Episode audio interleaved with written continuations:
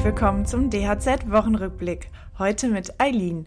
Und wir starten mit einem Tweet von Hubert Aiwanger, der in dieser Woche für viel Diskussion sorgte. Darin schreibt der Chef der Freien Wähler, niemand soll in Bayern das Abitur bekommen, wenn er nicht den Nagel in ein Stück Holz schlagen kann. Der Politiker erntete für diese Aussage viel Spott, aber auch Zustimmung. Gepostet hatte Aiwanger den Tweet anlässlich des Tages des Handwerks. Die bayerische Staatsregierung hat diesen Pflichttag für alle allgemeinbildenden Schulen des Landes eingeführt. Mädchen und Jungen sollen dadurch im Unterricht handwerkliche Tätigkeiten und die Berufsfelder des Handwerks nähergebracht werden. Was ist deine Meinung dazu? Denkst du, das könnte die Nachwuchsprobleme im Handwerk lösen? Aber werfen wir auch einen Blick auf die anderen Themen, die in der letzten Woche interessant waren. Der Einbau reiner Öl- und Gasheizungen steht vor dem Aus, die KfW-Neubauförderung ist gestartet und das deutsche Kfz-Gewerbe fordert, E-Fuels vom Verbrennerverbot auszunehmen. Ab nächstem Jahr soll Schluss sein. Bundeswirtschaftsminister Robert Habeck und Bundesbauministerin Clara Geiwitz arbeiten aktuell an einem Entwurf zur Änderung des Gebäudeenergiegesetzes, der Öl- und Gasheizungen ab 2024 verbieten soll. Zwar sei der Entwurf nicht endgültig, trotzdem hagelte es bereits Kritik, zum Beispiel aus dem Handwerk.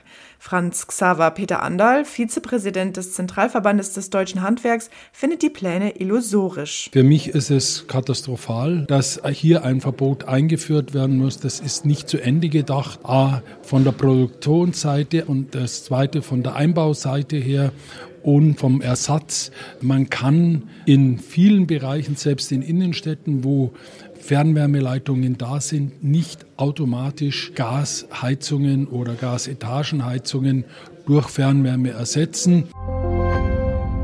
Das neue KfW-Förderprogramm Klimafreundlicher Neubau ist gestartet. Insgesamt stehen 750 Millionen Euro für zinsverbilligte Kredite zur Verfügung.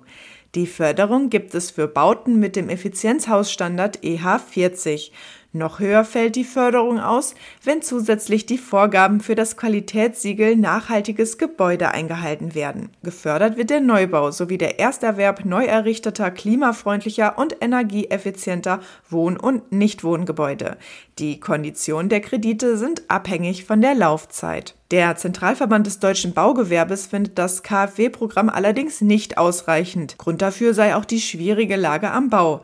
Wie es der Branche aktuell geht, erklärte auch Holger Schwanecke, Generalsekretär des Zentralverbandes des deutschen Handwerks. Also wir schauen mit größerer Sorge auf den Baubereich, weil wir erleben, dass die Nachfrage nach baulichen Leistungen zurückgegangen ist. Wir haben die Zahlen aus dem Baubereich, die sagen sieben bis zehn Prozent weniger an Bauvolumen in diesem Jahr als im vergangenen Jahr. Und äh, das drückt uns natürlich, das alles hat, mit Kostenentwicklungen und mit Verunsicherung zu tun. Und äh, es bleibt die Hoffnung, dass äh, zum Beginn des zweiten Halbjahres wir ein Stück weit aus dieser Verunsicherung und aus diesem Stück Negativszenario herauskommen. Mehr Technologieoffenheit. Dafür plädierte der Zentralverband des deutschen Kfz-Gewerbes auf seiner Jahrespressekonferenz. Hintergrund ist das vom EU-Parlament beschlossene Verbot für Verbrennerfahrzeuge ab 2035. Darunter fallen auch Fahrzeuge, die mit synthetischen Kraftstoffen, sogenannten E-Fuels, betrieben werden könnten. Verbandspräsident Jürgen Kapinski kritisierte, die EU verbaue mit dieser Regelung weitere Lösungen für CO2-neutrale Mobilität. Das sei das Gegenteil von technologieoffen, findet er. Zumindest in den kommenden Jahren sollen E-Fuels frei und in Reinform an allen Tankstellen verkauft und getankt werden dürfen, forderte der Verbandspräsident.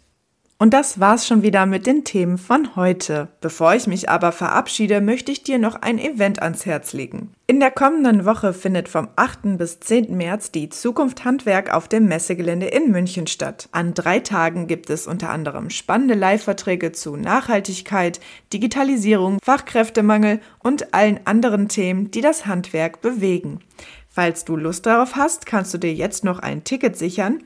Auch wir werden vor Ort sein und im nächsten Wochenrückblick über die Zukunft Handwerk berichten.